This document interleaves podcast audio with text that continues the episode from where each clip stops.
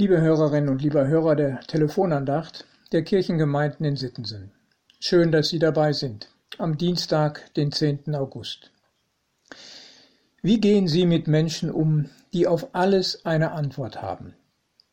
Ich muss gestehen, dass ich solche Leute als anstrengend empfinde und von den schnellen und scheinbar schlauen Antworten sehr genervt bin. Ich frage mich, ob sie wirklich alles wissen oder zumindest meinen, alles zu wissen. Wahrscheinlich empfinden diese Menschen gar nicht, dass sie sich selbst maßlos überschätzen.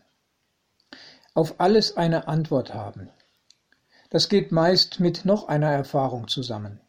Andere Antworten und andere mögliches Wissen ja werden dabei oft überfahren und unterdrückt.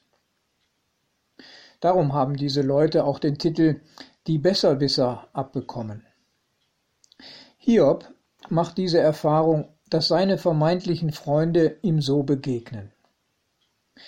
In diesem Zusammenhang steht die Losung für heute. Hiob 21, Vers 22. Wer will Gott Weisheit lehren, der auch die Hohen richtet? Ergänzt wird dieses Wort aus dem Alten Testament durch den Lehrtext Römer 12, Vers 16.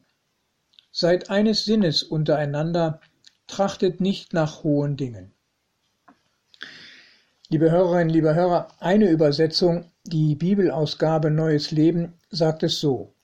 Versucht nicht euch wichtig zu machen, sondern wendet euch denen zu, die weniger angesehen sind. Und bildet euch nicht ein, alles zu wissen. Ich denke, das ist ein guter Rat, den Paulus an dieser Stelle in seinem Römerbrief weitergibt. Das gefällt mir überhaupt, wie konkret und ganz praktisch der Apostel hier Empfehlungen gibt, die das Miteinander von Menschen fördern. Das gilt nicht nur für das Miteinander in christlichen Gemeinschaften, sondern hilft generell in allen Beziehungen und Begegnungen. Paulus ist mit seinen Perspektiven, die er aufzeigt, richtig alltagstauglich. Sich daran zu orientieren, halte ich für eine echte Hilfe im Umgang mit Menschen. So sagt er zum Beispiel auch, sind andere Menschen glücklich, dann freut euch mit ihnen. Sind sie traurig, dann begleitet sie in ihrem Kummer. Tragt euren Teil dazu bei, mit anderen in Frieden zu leben, soweit es möglich ist.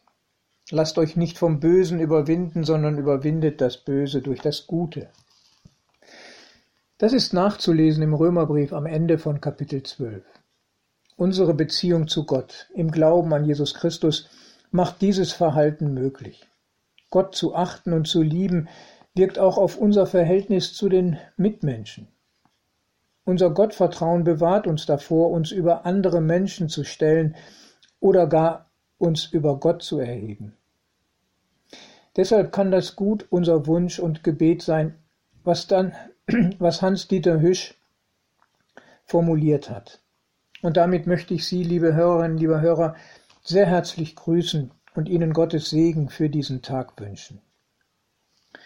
Gott, der Herr möge uns behüten vor aller Besserwisserei und uns beflügeln, Freiheit und Fantasie zu nutzen, um Feinde in Freunde zu verwandeln. Er lösche langsam in uns jedes Vorurteil. Langsam, denn wir stecken bis über beide Ohren voll davon.